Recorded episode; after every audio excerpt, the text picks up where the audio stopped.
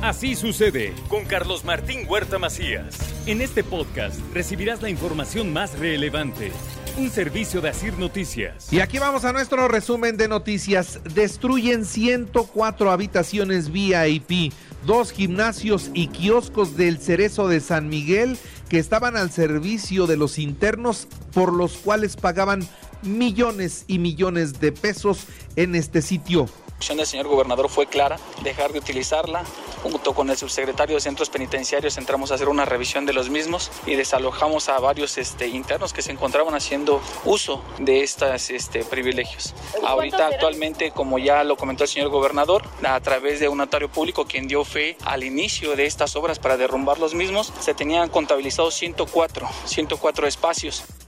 Ahora, le digo que el pueblito entonces al interior del penal de San Miguel terminó, se acabaron los privilegios, así lo dijo el gobernador Barbosa. Que coludidos con las autoridades de seguridad pública y de reclusorios ahí fueron haciendo ese tipo de cosas, ese, esos lugares de solapamiento, de convivencia ilegal en un reclusorio por años, ¿eh? Y que los gobiernos se hicieron, se hicieron que no los veían porque recibían beneficios. Yo ordené su destrucción desde el arranque de mi gobierno. Ahora, eh, anuncia también el gobernador una fuerte inversión para mejorar las condiciones de los reclusorios que hoy tenemos, pero además para edificar la prisión para mujeres. Dotar de condiciones muy favorables para el sistema penitenciario, comedores, dormitorios, seguridad, todo aquello que lo convierta en un, en un reclusorio útil para la recuperación social de los PPL. Vamos a tener en muy poco tiempo al primer reclusorio femenil en el Estado.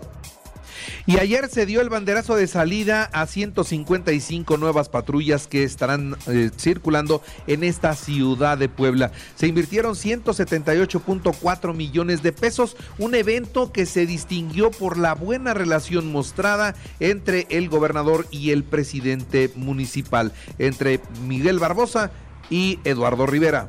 Hoy vemos cómo la cultura de la violencia triunfó porque yo lo digo así de esa manera tan clara. ¿Y por qué triunfó? Porque se dejó triunfar. Porque en otro tiempo, en otros gobiernos, se vinculó al poder con el crimen. Y lo digo con toda responsabilidad. Y a plena luz del día, mientras se daba el banderazo de salida, estas patrullas estaban robando seis llantas de tres camionetas en la zona de los puertos de Loreto y Guadalupe. Ahí en la zona de, la Mantarraya, ahí las dejaron pensando que era un sitio seguro y mientras se fueron a hacer ejercicio cuando regresaron la sorpresa estaba lista. La policía evitó un linchamiento y detuvo a dos hombres acusados de privar de la libertad a dos menores de edad. Esto fue en Coyotepec. Finalmente están detenidos, pero estuvieron a punto de ser linchados. Piden los dueños de las franquicias retirar el puente colgante de cristal de la zona de Plaza Palmas. Dicen que esto no puede quedarse ahí.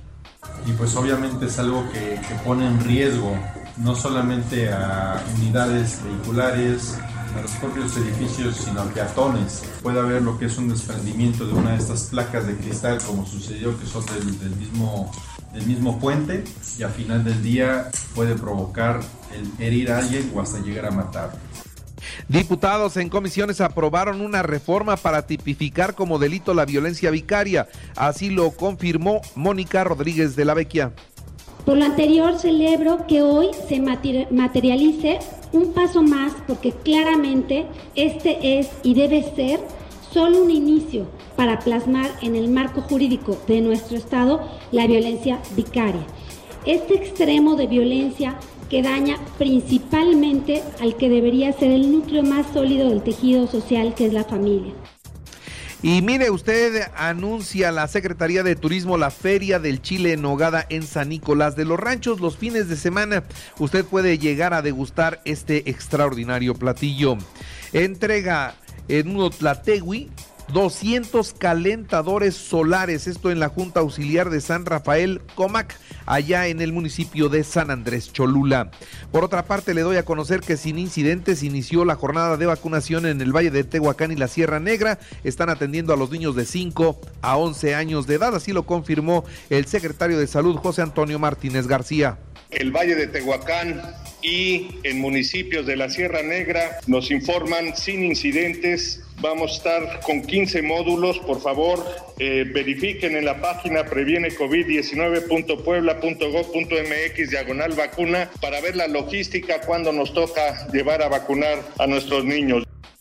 Ahora le actualizo los datos COVID. Son 797 nuevos contagios, un muerto, 669 hospitalizados y solamente dos se reportan como graves. Ahora, en el país se reportaron 37.346 contagios. ¿Dónde está lo más fuerte del COVID? En la Ciudad de México, Estado de México, Nuevo León, Guanajuato, Jalisco, San Luis Potosí, Tabasco, Veracruz, Puebla y Sonora. Ayer por la mañana llegó al país un vuelo con 1.200.000 vacunas contra el COVID para los niños de 5 a 11 años de edad, así que sigue llegando el biológico. El gobierno de México concretó ayer miércoles la repatriación de los primeros 16 de 25 cuerpos de mexicanos que perdieron la vida a bordo de un tráiler abandonado afuera de San Antonio, Texas, ¿se acuerdan? Bueno, ya llegaron al aeropuerto de Toluca. La Fiscalía General de la República intervino durante meses las llamadas para obtener información de la estrategia de la familia Lozoya para defenderse. Ahí el exdirector de Petróleos Mexicanos les intervinieron los teléfonos. Eso es ilegal y es una nota que sale en el periódico El País en España. Vaya escándalo otra vez para la Fiscalía. Las exportaciones de crudo de México bajaron 4.5% en junio, mientras que las importaciones de gasolina subieron. Seguimos comprando cada día más gasolina allá, subieron el 17%, esto es lo que dice Bloomberg. El, eh, el, presidente pues mantuvo ayer una reunión privada en Washington con empresarios de México y de los Estados Unidos en la que hablaron de cooperación económica, inversión, soberanía y progreso con justicia. A la reunión acudieron empresarios como Carlos Slim, eh, estuvo también eh, Francisco Cervantes, presidente del Consejo Coordinador Empresarial, y Antonio del Valle, presidente del Consejo Mexicano de Negocios. Ellos estuvieron participando por el lado de México. El presidente posteriormente regresó al país en un vuelo comercial y bueno, al hacer un balance de la reunión del presidente de México con el presidente de los Estados Unidos, la oposición en la comisión permanente demandó la comparecencia del canciller Marcelo Ebrard para que explique los nulos resultados de esta que fue una visita mediocre, así lo, lo señalan, a los Estados Unidos. Aquí no hubo resultados en ningún, de ninguna manera. Mientras que la mayoría de Morena, que pues es aliada de este gobierno, afirmaron que el Ejecutivo defendió la soberanía nacional y la soberanía energética. Durante el debate de la agenda política en la sesión de la Comisión Permanente, la bancada de Morena calificó de exitosa la visita del presidente mexicano a los Estados Unidos. Lo cierto es que no regresa el presidente con acuerdos concretos. ¿eh? Sí, él expuso varios temas, pero de parte de Estados Unidos no hubo respuesta a ninguno de estos temas. Entonces, cuando terminan estas reuniones se emiten comunicados conjuntos donde se plasma lo que resultó de la reunión y en esta y en esta única vez no hubo por parte de Estados Unidos nada. ¿Por qué? Porque no acordaron nada. Presume la Casa Blanca que Biden dobló al presidente de México en el tema de la frontera. Un funcionario de la Casa Blanca dice que logró lo que Donald Trump no pudo. Bueno, hacer que México invierta 1.500 millones de dólares en la frontera y sí, lo anunció el presidente, la disposición de poner esa fuerte cantidad de dinero para la franja fronteriza. Avala Estados Unidos la vacuna contra el COVID de Novavax. La FDA de los Estados Unidos aprobó, la FDA aprobó en adultos la primera imitadora de proteínas de COVID. Vamos a ver cómo nos va con esa. Y los padres de las víctimas del tiroteo de Uvalde, Texas, condenaron que se difundan los videos del ataque antes de que ellos los vieran. Se ve como el atacante entra y como la policía 77 minutos no hace lo que le corresponde o lo que debía hacer. En los deportes, América venció 1-0 al Toluca en el arranque de la jornada 3 de la Apertura 2022. Pumas empató a 1 con el Celta de Vigo en un amistoso en el Estadio Universitario. Confirman el cambio de estructura en la selección mexicana. Jaime Ordiales y Santiago Baños son los que suenan para esta responsabilidad. En cuanto a los guerreros en el béisbol, los guerreros de Oaxaca 4-3 a los Pericos de Puebla para empatar la serie en el Eduardo Vasconcelos. En las grandes ligas, Doyer 7-6 a Cardenales, Azulejos de Toronto 8-2 a los Phillies de Filadelfia. Y en el deporte local fueron presentadas las playeras y la medalla de la carrera AMAC corriendo contra el cáncer infantil que se realizará el domingo 24 de julio. Qué bien que se hagan estos eventos y qué bien que se busque atender y resolver los problemas del el cáncer, sobre todo el cáncer infantil.